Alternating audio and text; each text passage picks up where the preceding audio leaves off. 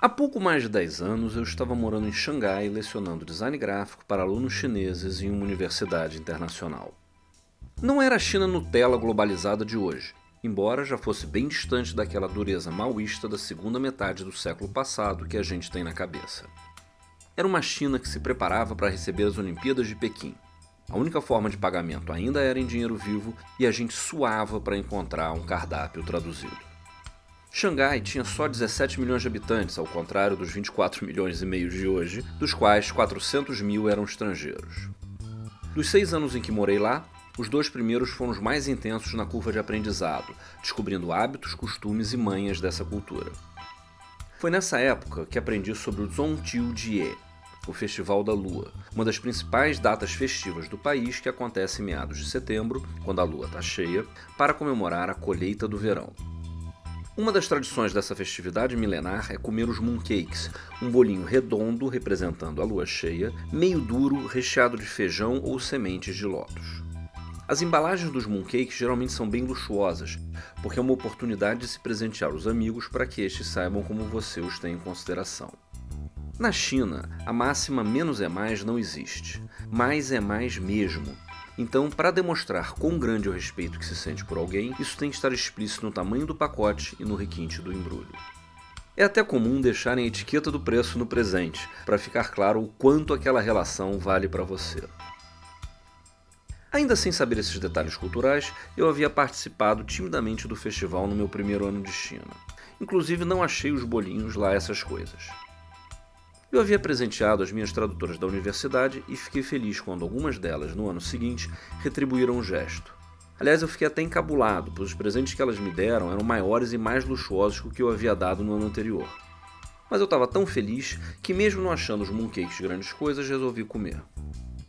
Comecei a abrir um dos pacotes que tinham várias camadas. Era uma caixa de embrulho dentro da outra, com laço de fita para um lado, seda para o outro, uma armação para deixar tudo maiorzinho, coberta por uma outra camada de papel de presente. Dentro tinha outra caixinha, até que eu me deparei com a mesma embalagem que eu havia dado a elas no ano anterior. A mesma embalagem mesmo, com papel de embrulho de dragões que eu improvisara amarrando uns barbantinhos eu havia recebido de volta os mesmos mooncakes, intocados.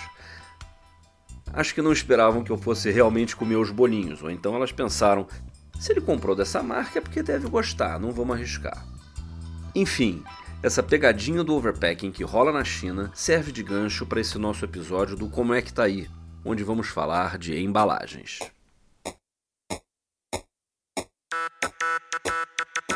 E como é que tá aí? Um programa que desempacota, com bom humor, a vida de brasileiros no exterior. Com Emerson Lehmann e Bruno Porto.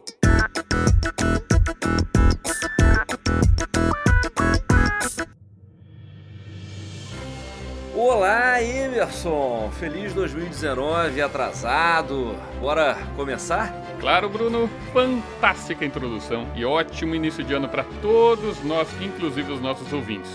Olha, se você começou agora no nosso podcast, eu explico. A cada episódio de nosso programa, nós elencamos um tema, desenrolamos as suas diferenças na vida fora do Brasil e vamos além, com um super convidado em algum lugar do mundo. Mas antes, e como é que tá aí, Bruno? Vi que você também foi para o litoral na virada de ano? É, aqui na Holanda tem uma tradição iniciada na década de 1960 que é o mergulho do Ano Novo. É, ao meio-dia do 1 de janeiro, mais de 60 mil pessoas em todo o país saúdam a chegada do Ano Novo se tacando no mar gelado.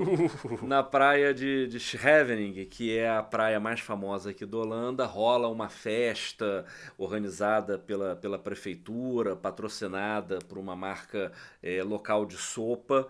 Olha, com a sopa eu concordo muito. Já entrar num banho de água fria nessa época do ano, não. É, você sai da água gelado, já toma sopa de ervilha quentinha e tudo mais, e na qual 10 mil pessoas se tacam dentro do mar, a galera vai fantasiada, é tipo um, um carnaval a quase zero graus, uma delícia, assim, imperdível.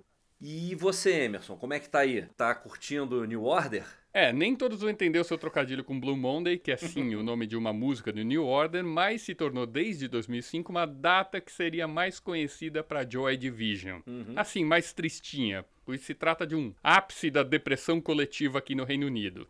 Explicando melhor, Há 14 anos, uma agência de viagens resolveu analisar que época que os britânicos se sentiam mais miseráveis para, claro, vender melhor o produto deles. e descobriram essa data que, em 2019, cai em 21 de janeiro. O Blue Monday, ou seja, a segunda-feira triste, lembre-se das músicas de blues, é um catalisador de toda a realidade de fim das celebrações do fim do ano que aconteceu agora, da fartura, da beberagem que estava acontecendo, unidas a esse frio extremo que a gente está tendo com falta de luz, e claro, principalmente, a fatura do cartão de crédito que já foi bem judiado durante esse período do ano anterior. Eu sobrevivi, eu tô ótimo para poder curtir um pouquinho essa tensão uh, pré-Brexit que a gente está vivendo, seja lá o que isso signifique, e Sério, podemos voltar para o seu tema antes que eu comece a ficar mal?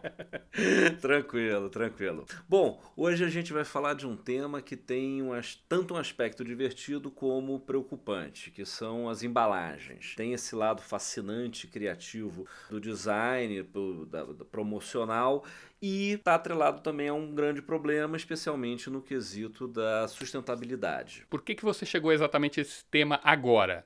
Então, todos os anos o Collins Dictionary identifica as palavras que são mais usadas na internet. Uhum. Entre aproximadamente 4 bilhões e meio de palavras, a palavra, ou melhor, o termo mais usado em 2018 foi o adjetivo single use. Verdade. Isso demonstra o aumento da preocupação com os problemas causados pelo uso dos produtos feitos para serem utilizados apenas uma vez. É, por sinal, a internet está cheia de fotos e vídeos de animais engasgados com plástico, principalmente os marinhos né? Exatamente. Tanto que o Parlamento Europeu aprovou em outubro do ano passado a proibição dos canudos plásticos, de cotonetes, pratos, talheres, garrafas de plástico descartáveis, que deve ser efetivado em 2021. É, na Inglaterra, apesar desse processo de separação da Europa estar tá acontecendo, também estou desenhando providências para o mesmo objetivo. Mas a gente ainda tem umas atitudes meio círculo de ovo a galinha para serem resolvidas. Eu digo isso porque, por mais que existam pessoas com consciência sustentável e ecobags,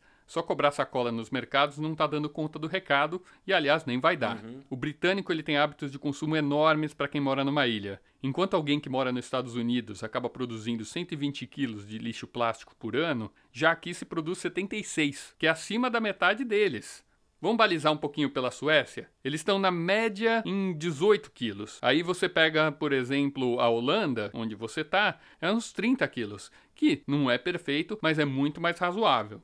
Um bom jeito de analisar de forma nua e crua o que rola por trás dessa vontade de ser eco-friendly versus o que você consome na realidade é o que as pessoas jogam pela privada. E aí temos um item de exportação londrino que serve muito bem para essa medida. Você já ouviu falar dos Fatbergs. Sim, mas não, mas o nome é familiar. Pois bem, os Fatbergs já foram bastante mencionados na internet e se tiver algum ouvinte ouvindo isso enquanto come, por favor, um disclaimer. Aperta aquele botãozinho de 30 segundos pra frente que a gente quer você com a gente e a gente vai dizer umas coisas meio impressionantes. Como diz o próprio nome, fazendo um paralelo com um iceberg, esses são os monstros enormes de gordura e lixo descartável que aparecem em esgotos da cidade, no qual Londres, infelizmente, acaba sendo uma recordista recorrente. Basicamente, saindo que nem uns trens de caca pelas galerias de esgoto, são compostos de materiais pseudo-descartáveis como papel higiênico, cotonetes, absorventes, baby wipes, camisinhas, entre outras maravilhas. Se você achou nojento, então vamos para as dimensões. Uhum. O último da zona leste da cidade tinha 250 metros de comprimento e umas 130 toneladas de peso. Isso é uma prova que aqui tem muita catequização para acontecer, muitas vezes não por má vontade, mas por ter que mudar muito produto e legislação também. Uhum. Olha, o que acabam empurrando de plástico para a gente consumir realmente não está no gibi. De modo geral, aqui na Holanda rolam umas contradições com plástico. As pessoas já têm o hábito de andar com sacola de compra nas bolsas, nas mochilas. As sacolinhas plásticas também são cobradas no caixa do supermercado, mas rola uma automação na produção de frutas, por exemplo, que acaba inserindo plástico, empurrando o plástico nessa equação desde o início. Mas a consciência, de uma maneira geral, parece ser maior mesmo. Né? No ano passado, por exemplo, a rede de supermercados Ecoplaza deu início ao processo de implementar em todas as suas unidades umas gôndolas plastic free, com embalagens de papelão, vidro, metal ou materiais compostáveis. Entretanto, embora sejam biodegradáveis, esses materiais parecem plástico, ou seja, há um ruído na mensagem de vamos eliminar os plásticos. E mesmo sendo biodegradáveis, continuam gerando lixo, continuam utilizando recursos naturais, energia uma outra questão é que, mesmo compostáveis, os não plásticos não se decompõem no mar. E aí volta foto de tartaruga sufocada, etc. Então, o Reino Unido, na sua melhor denominação geográfica, é cercado de água por todos os lados e, contraditoriamente, só tem um terço do seu plástico reciclado. Uns 29% desse total vem de plásticos de baixa qualidade, normalmente usados para esquentar comida pronta, sabe aquele onde a conveniência fala mais alto? Uhum.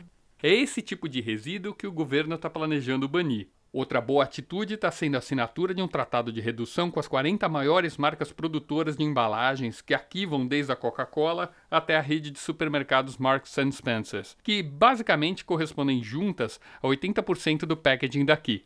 Para dar um futuro um pouquinho menos caótico até 2025, Apesar de ser bom para a imagem das marcas e bom para o governo, você vê que é uma data que ainda está quatro uhum. anos para frente do deadline que você mencionou da Europa. Uhum. É, na Holanda há uma preocupação com a sustentabilidade das embalagens que pode ser sentida também por ações envolvendo a comunidade de designers. Desde 1958 há uma premiação anual de design e inovação em embalagens chamada The Golden Nut, que significa a noz de ouro, que é promovida pelo Netherlands Packaging Center. Né? O nome dessa competição vem do troféu que é dado ao vencedor, uh, uma noz de ouro maciço que simboliza as embalagens sustentáveis, eficazes e inovadoras. Que é como a gente chamaria na quebrada um é nós na sustentabilidade. uh, existe também uma, uma associação que presta consultoria sobre embalagens sustentáveis, que é o The Netherlands Institute for Sustainable Packaging, que é localizado aqui na Haia. É, além de prestar consultoria e treinamento, eles realizam pesquisas em parceria com universidades, com o setor privado, promovem competições entre startups e produzem publicações para download gratuito do, do site deles. O orçamento deles é de 2 milhões de euros por ano, programado por um período de 10 anos, que é financiado por um Packaging uh, Waste Fund, composto por contribuições das entidades empresariais e governamentais. É isso que eu acho que é crucial, é estar tá entrando numa ação unificada para trazer uma resposta. Olha, eu quero dar uma guinadinha aqui, uhum. Bruno, porque por mais que o plástico seja assim uma preocupação, como se tem, a gente tem aquele ciclo de ovo e da galinha que tem que ser resolvido no nosso processo comportamental e de consumo. Uhum. Aqui as estações do ano, elas são muito bem definidas, né? Você tem o inverno frio, você tem o verão quente, ensolarado, mas do mesmo jeito uhum. que essas variações fortes acontecem na tua folha do calendário, também tem uma celebração constante acontecendo a cada fase do ano. Embalar aquele seu produto com o tema da temporada é muito normal e as fábricas, desde o seu período de revolução Revolução Industrial desenvolveram um processo muito bom para acompanhar esse ritmo. É como uma marca nos Estados Unidos esperando para mostrar o seu lado mais louco no comercial do Super Bowl. Se aqui você não dança conforme a música, você acaba perdendo o mercado. Pode contar que aquele seu chocolatinho favorito vai estar tá vestido com as datas mais populares de venda do ano, que são respectivamente o Natal, a Páscoa, o Halloween. Sim, o Halloween já está em terceiro lugar aqui, logo na frente, inclusive, do Dia dos Namorados. Sabe os Skittles, Bruno? Aquelas bolinhas coloridas, meio azedas, que normalmente fazem a campanha de hum. você experimentar o arco-íris? Sim, sim, sim, sim, sim, conheço sim. Então, eles fizeram uma sacada que foi simples e fenomenal em 2017. Na Semana do Orgulho Gay, eles lançaram as embalagens deles em preto e branco em respeito a toda a comunidade LGTB, afirmando que nessa época o arco-íris podia ter apenas um dono, que foi uma atitude muito legal. Inclusive, você pegava as próprias balinhas, elas estavam brancas, parecia que você estava consumindo remédio. Daí, em 2018, eles fizeram, na minha opinião, a campanha mais sem graça. Sabe o que, que rolou? Hum. Eles conseguiram repetir a mesma receita, igual, sem tirar nem pôr. O que, como posicionamento, faz todo sentido, mas no critério de novidade acaba sendo uma bela porcaria. Principalmente se você já tá dentro desse mindset de o que, que o Skittles vai fazer de diferente esse ano. É verdade. E, e, a gente tende a pensar a embalagem apenas como uma ferramenta de promoção do produto no ponto de venda, mas às vezes se esquece do aspecto funcional que elas têm, que é de transportar os bens de consumo de maneira eficiente. Uma solução de embalagem genial, obtida através do design gráfico aqui na Holanda, foi com a VanMoof, uma empresa de bicicletas elétricas que vende principalmente online. É, eles estavam com um problema em que cerca de 25 40% das bicicletas estavam chegando avariadas aos compradores por descuido das transportadoras. Então, para solucionar isso, as caixas de papelão em que as bicicletas eram enviadas passaram a ter o pictograma de bicicleta dentro de uma imagem de televisão. Então, eles conseguiram hackear os entregadores no melhor sentido de melhor tomar cuidado, senão vão descontar do meu salário. Exatamente, que costuma ser manuseada com muito mais cuidado por causa disso. E aí, nesse redesign, eles conseguiram reduzir em 80% os problemas de transporte que eles estavam tendo. Perfeito ponto para os designers. Olha, eu vou trazer mais um mérito curioso aos holandeses dentro daquela famosa série O Futuro que Nunca Aconteceu, que com certeza alguns amigos vão ficar muito interessados, porque em 1963, Freddie Heineken, olha onde eu vou chegar com esse nome, uniu dois pontos de paixão de muitos: cervejas e Legos. Uma vez, no início dos anos 60, ele estava de férias em Curaçao e vendo a pobreza local e a sujeira causada nas praias, essa ilustre personalidade de cervejaria desenvolveu uma garrafa chamada Wobo, que tinha um shape quadrado e podia encaixar perfeitamente uma na outra. Não só pela eficiência de transporte, mas também para poder fazer paredões para construções de casas. Basicamente, a Heineken podia ter colaborado com programas habitacionais na época, mas o resto do board não achou que seria tão interessante eles fazerem casas de cerveja. Mesmo assim, eu acredito que se essa ideia tivesse vingado, o programa Minha Casa Minha Vida seria completamente diferente. é, você sabia que hoje quem faz a, a visita, o tour pela primeira fábrica da Heineken em Amsterdã, que é a Heineken Experience, pode comprar na lojinha um chaveiro abridor de garrafa com a miniatura desse shape, dessa, dessa garrafa. Eu tenho, tenho aqui em casa. Bom, acho que chegou a hora da gente extrapolar esse tema para um outro continente. Hum. É, com uma pessoa que vai nos trazer uma visão ainda mais abrangente do nosso papo. É com grande prazer que a gente abre o microfone ao Alexandre Sakai, nosso homem em Tóquio, logo após a mensagem do nosso apoiador. Daqui a pouco a gente volta.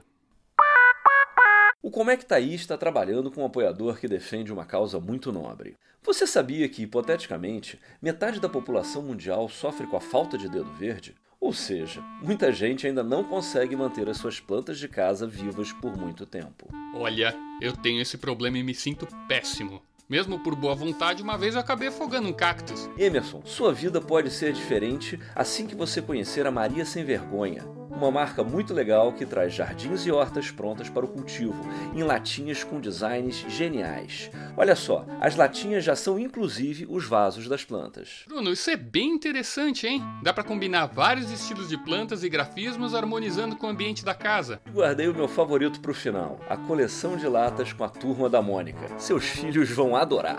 Vão adorar ver, mas essas aqui já são minhas, rapaz. Valeu! Acesse agora mariasemvergonhaeco.com.br e descubra o maravilhoso mundo de planta porter. Estamos de volta agora com Alexandre Sakai, que já vive há dois anos no planeta Terra, cidade Tóquio, e investigou com seu conhecimento e as nossas dúvidas a respeito de um dos lugares mais absurdos em design de embalagens do mundo. Sem mais delongas, e como é que tá aí, Ale? Olá, tudo bem, Bruno? Tudo bem, Emerson? Tudo bom, Ale? Bem-vindo. bom, tô aqui no Japão já fazem dois anos, né? E, bom, preciso fazer uma pequena correção. É, não existe cidade de Tóquio, hum. né? O Spectrum Man estava errado.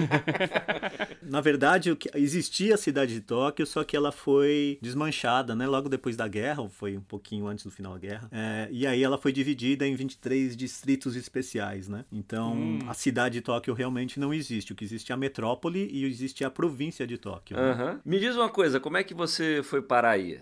Bom, eu trabalhava com design, trabalhava com direção de arte no Brasil, também em empresas de tecnologia, mídias sociais. Saí da empresa que eu estava, me aventurei com quadrinhos, eu abri uma pequena editora. Uhum. Mas foi meio que um hobby, assim, foi, mas aí eu tava meio insatisfeito, não, não sabia direito o que eu queria fazer. E aí muitas, muita gente que eu conhecia começou, como eles começaram a, a sair do Brasil, sair do país, e eu também comecei a pensar nisso. E aí, para mim, foi meio natural pensar no Japão, porque eu já tinha vindo pro Japão três vezes como turista. Uhum. Você tem dupla cidadania, Ale? Não, não. Eu tenho direito de vir pro Japão porque eu sou descendente de japonês, então eu poderia tirar um visto para trabalhar aqui. Você tem mais brasileiros aí à sua volta? Como é que é essa, essa tua comunidade aí? O meu objetivo quando eu vim para o Japão era trabalhar em Tóquio, vir para Tóquio. Só que aí para vir para o Japão eu precisava aceitar um trabalho em, em fábrica. E aí eu fui uhum. trabalhar consertando os celulares da Sony. Olha só, ah. rapaz. Então é aí que se conserta. Os poucos celulares da Sony que restaram. e lá onde eu trabalhava, tinha muitos brasileiros, também filipinos, chineses, vietnamitas. E rolava, assim, uma convivência, principalmente com os brasileiros, né? Mas aí a minha ideia era, era vir para Tóquio e aí eu, eu me mudei para cá. Eu fiquei estudando um período até que eu comecei a trabalhar numa empresa que, na verdade, é uma organização sem fins lucrativos uhum. que dá suporte para pessoas pessoas que querem é, viajar, que é morar fora do Japão, como working holiday, eles querem um visto de working holiday, e principalmente eles vão para Austrália e Canadá. O que eu faço assim, eu faço, eu, eu dou suporte na parte de comunicação uhum. e também eu dou suporte também dando aula de inglês para japoneses. Tá, muito legal, bacana, maneiro. Uma vez que você chegou no Japão, qual o primeiro estereótipo que você começou a quebrar na sua cabeça? Quando você fala de Japão, assim, vem um monte de estereótipo na sua cabeça, né? Acho que todo mundo tem um monte de estereótipo. Uhum. E é muito importante quando você muda para cá, você apagar um pouco isso e começar a ter suas, seus próprios pensamentos, suas próprias opiniões a respeito, né? Só que no uhum. começo, assim, é difícil porque você não tem tanto contato com, com os japoneses, né? Posso dizer que, assim, eu, agora eu tô numa posição privilegiada porque meu trabalho, às vezes, é ficar conversando com as pessoas. Mesmo que seja em inglês, uhum. eu tô conversando praticamente o dia inteiro. É uma oportunidade muito boa de estar tá conhecendo um pouco mais, né? E quebrar um pouco esse estereótipo, porque, por exemplo, ah, a gente pensa muito, ah, todo mundo é meio otaku, né? Todo mundo gosta de anime, de mangá, e não é bem assim, né? Uhum. O que eu menos converso com as pessoas hoje em dia é, é, sobre mangá, sobre anime, né? Porque não é todo mundo que gosta, não é todo mundo que curte. Uma coisa que eu lembro que a gente tava conversando, quando eu tava tentando me passar um arquivo pela internet, tava demorando, e eu fiquei brincando, poxa, mas você não tá no Japão, você não tá no futuro, você não tá na última tecnologia, e o Ale me colocou uns pontos muito bons sobre isso, inclusive qual que é o aparelho que ainda existe aí? Aqui ainda tem muito aparelho de fax. Nossa, mano. Eles vivem o futuro do De Volta para o Futuro, entendeu? que você chegou naquele momento que tinha fax até no banheiro. É um futuro, mas ao mesmo tempo no passado, né? Porque aqui no Japão existe essa coisa de você... das pessoas quererem manter, assim, os mesmos hábitos, né? Então tem muita gente que ainda... Uhum que ainda gosta de alugar DVD. E eu falo, mas por quê, né? Tem Netflix, tem. mas eles gostam, eles curtem, né? É um hábito que eles têm. Me diz uma coisa, você consegue definir o país em até cinco palavras no que ele tem de melhor? Cinco palavras? É complicado, hein? Bom, o Japão, assim, é, pelo menos eu vou falar um pouco mais de Tóquio. Tóquio, sim, tem muita gente, todo momento, todo lugar. Então, posso dizer que, que Tóquio é um caos organizado, assim, sabe? Muito bem. É incrível como as coisas funcionam, assim, sabe? Pela quantidade de gente, de lojas, de, de tudo, assim, né? De turista também, né? Agora Tóquio tem muito turista, então e o que, que acaba te dando mais saudades desse momento que você fica fora? Então, na verdade é mais família mesmo, família e amigos, assim, né? E uma coisa assim, Tóquio tem, tem, tem muitos restaurantes, né? uhum. né? Os melhores restaurantes do mundo, né? Segundo o Guia Michelin. E tem restaurante em tudo quanto é canto, assim. Você sobe num prédio no décimo andar, tem um monte de restaurante. É incrível. Só que, assim, o que eu sinto falta mesmo é da pizza de São Paulo. Aqui no Japão ainda não chegamos nesse nível. A pizza de São Paulo acho que já é uma coisa que ninguém, nem o italiano chegou nesse nível. Exato, exato. Vem cá, tem alguma palavra aí que te faz rir? Ah, tem uma palavra que é ninguém. Ninguém. Ninguém, na verdade, significa pessoa, ser humano. Então aqui eu sou ninguém. Bruno, quer conduzir as perguntas sobre packaging para começar? Vamos lá. Ale, qual foi a primeira coisa que, que te marcou e que te marca nas embalagens que você encontra aí no Japão? Bom, aqui no Japão, assim, as embalagens são muito práticas, né? Então, desde na hora de abrir, na hora de manusear. Se eu tô tendo alguma dificuldade de abrir a embalagem, eu sei que, assim, ah, tô fazendo alguma coisa errada, né? Deixa eu ver o que eu tô fazendo, porque, né? Você falou que etiqueta também sai muito fácil, né? Etiqueta de preço, de rótulo. Sim, sim, sim. Aqui a gente tem a- as garrafas PET. Elas- eles pedem para tirar o rótulo, né? Antes de jogar fora, então elas são muito fáceis de serem retiradas, né? Quem são eles né, que pedem? Você tem normas de descarte, de embalagem? é, Porque quando eu tive no Japão, alguns anos atrás, eh, uma amiga me deu um chiclete, é, e aí eu masquei o chiclete e eu fui jogar o chiclete fora. E aí ela me disse: Não, peraí, você guardou aquele papelzinho do chiclete? Falei, guardei. Não, então você não pode jogar o chiclete fora, você tem que jogar o chiclete enrolado no papelzinho, porque boa parte do lixo do Japão é incinerada, porque é uma ilha, etc e tal, e o chiclete ele não pega fogo direto. tal. Então, quer dizer, você tem normas para descarte de, de embalagens, de lixo, etc. Sim, e, mas só que isso depende muito assim de Hum. prefeitura para prefeitura, né? Então cada uma tem suas regras. Por exemplo, em Chiba, onde eu morei, ah, você tinha que usar o saco de lixo da prefeitura, porque tinha cores diferentes, tem estampas e instruções diferentes em cada saco de lixo. É, eu já posso achar então que tem uma preocupação séria com o meio ambiente aí. Existe essa preocupação, mas nem tanto, né? Porque aqui no Japão, apesar da gente ter todas essas regras de reciclagem, né? Do, pelo menos não dizer reciclagem, mas do descarte do lixo, as pessoas consomem muito plástico, né? Eu tava lendo esses dias, né, que o governo tá querendo tentar diminuir isso, porque hoje o Japão é o segundo maior consumidor de plástico per capita. Acho que só perde para os Estados Unidos. Então isso é muito plástico, né? Dá para fazer uma segunda ilha do Japão só de plástico. É claro que aqui no Japão, assim, as pessoas elas mantêm as ruas limpas, né? Você não vê muito lixo na rua. Mesmo, por exemplo, quando tem final do ano passado, a gente teve o Halloween aqui em, em Shibuya. Foram milhares de pessoas pras ruas, né? Muita gente bebendo, ah, jogando garrafa no chão. Halloween, Halloween Shibuya é sensacional, é uma das experiências mais maravilhosas. Sim, sim, foi, mas foi uma loucura, que até viraram um carro no meio da rua, foi uma beleza. É, eu passei um, um Halloween em Shibuya em 2011 com o Fred Gelli, um designer é, carioca. A gente estava indo a um congresso em Taipei e na volta parou no Japão e, e a gente descobriu que era Halloween. É um lugar, quer dizer, é uma, é uma coisa fantástica, né? São centenas de pessoas na rua, tipo um carnaval, né? de- da- do cordão no bola preta de, de- de japoneses de todo jeito. A coisa que mais me impressionou foi que tinham 50 japoneses fantasiados de Smurf, pintados de azul, da cabeça aos pés e cantando lá, lá,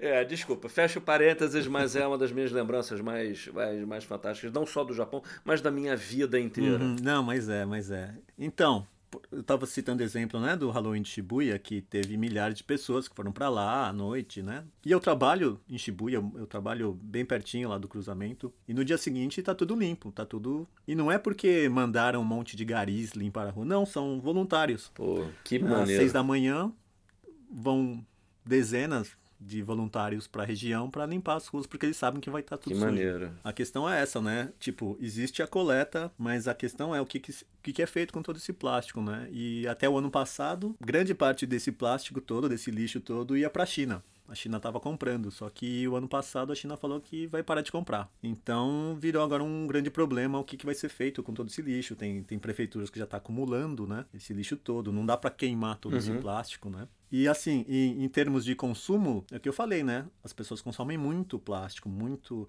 Né? Às vezes você vai fazer compra, por exemplo, você vai comprar um- uma caixa de bombom. E aí eles te dão uma sacola com a caixa de bombom e mais uma outra sacola que você vai usar para dar o presente. Ah, Porque também eles querem agradar o cliente, né? Então, só que tem toda essa cultura que eles chamam de omotenashi, né?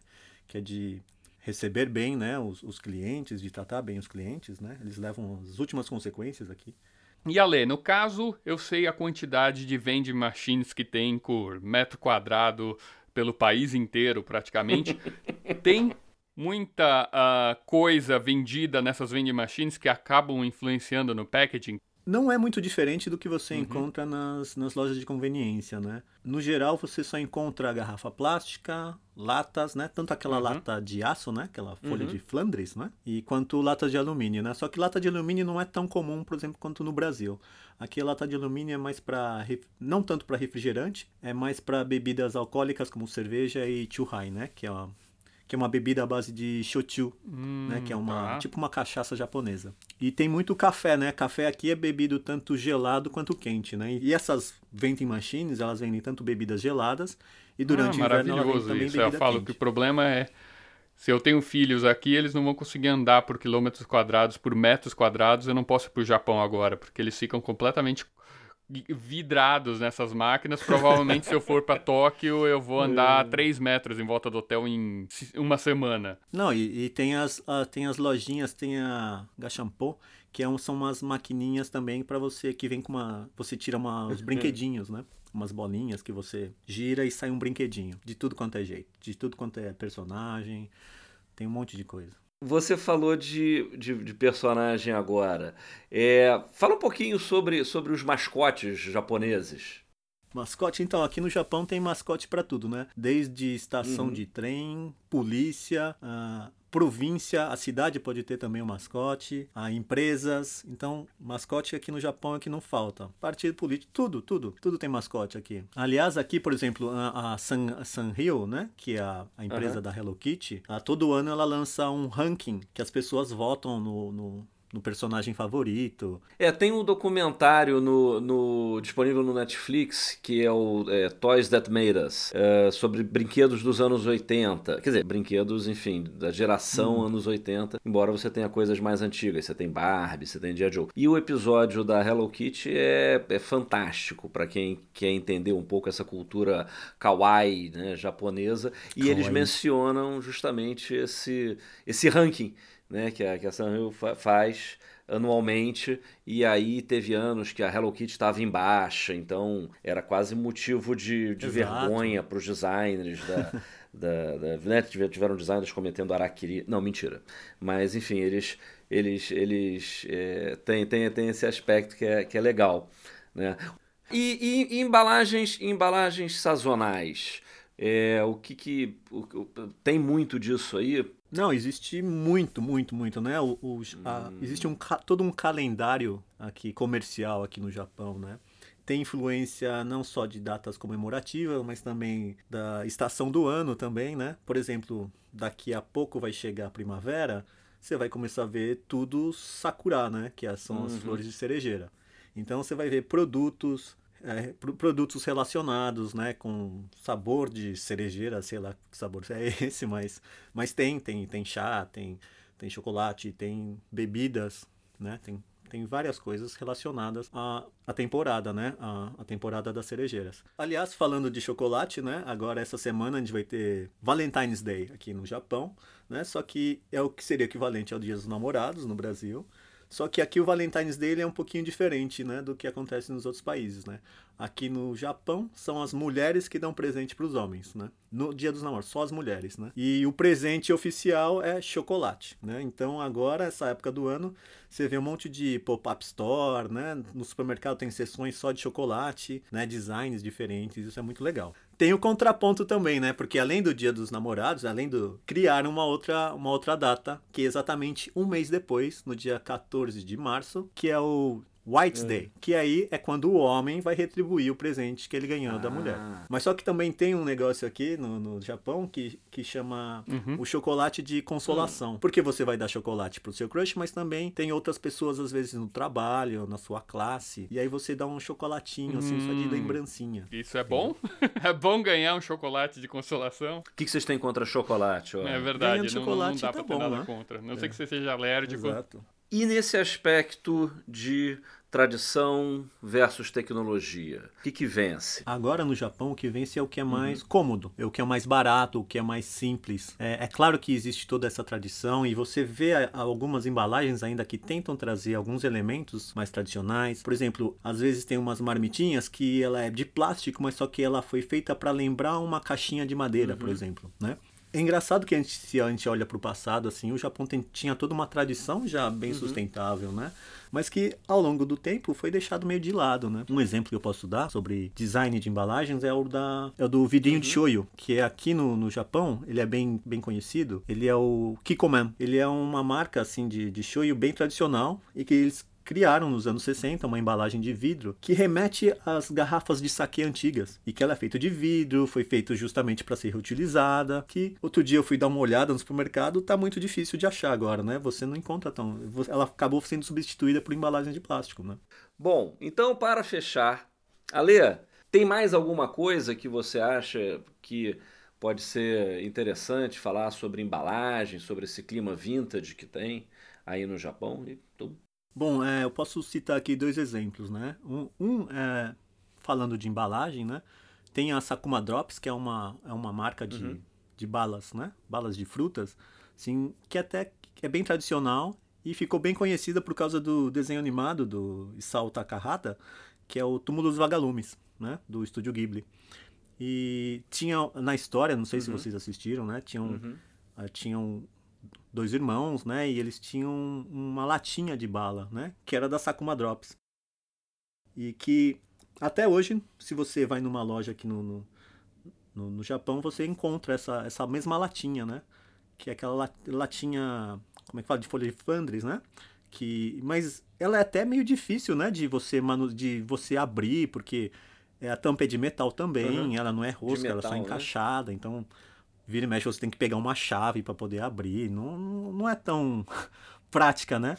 Mas ela ainda ainda está no mercado, né? É. Justamente porque tem essa coisa nostálgica e também porque aparece no desenho animado. Então, tem também aqui uma coisa bem bem bem exótica também, são umas bebidas, né, que eles chamam de ramuné, né? Ramuné vem de lemonade, né? Que é a versão japonizada para lemonade. Ramuné né? Que são, na verdade, é um refrigerante, né? São bebidas gaseificadas, só que ela vem naquela garrafa que eu vi que o nome da, do, do, da garrafa é Codneck, né? Que ela tem uma bolinha de gude, né? No, no gargalo, né? E você, para uhum. abrir essa garrafa, você tem que apertar na, a tampa uhum. para você soltar essa bolinha, né? Aquela bolinha, ela uhum. meio que hum. tampa essa garrafa, né? E ainda é muito popular aqui no, no Japão, assim. Tipo, tem algumas épocas do ano, né? Tipo verão, que, que aí eles começam a lançar, você encontra em alguns mercados essa ramuné, né? Principalmente as crianças gostam e principalmente alguns adultos também, né? Porque é meio nostálgico, eles acabam comprando também. Né? E tem algumas cidades que lançam umas versões meio exóticas assim, né?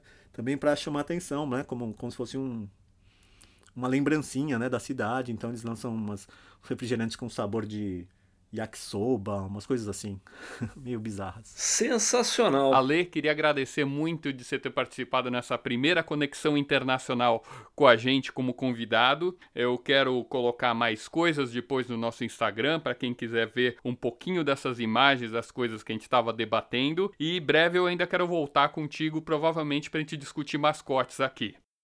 Meu, eu que agradeço pelo convite, né? É uma, uma honra participar do segundo programa né? E foi, foi bem divertido e o que precisar, tô aqui. Domo arigato. Ai, domo arigato gozaimashita.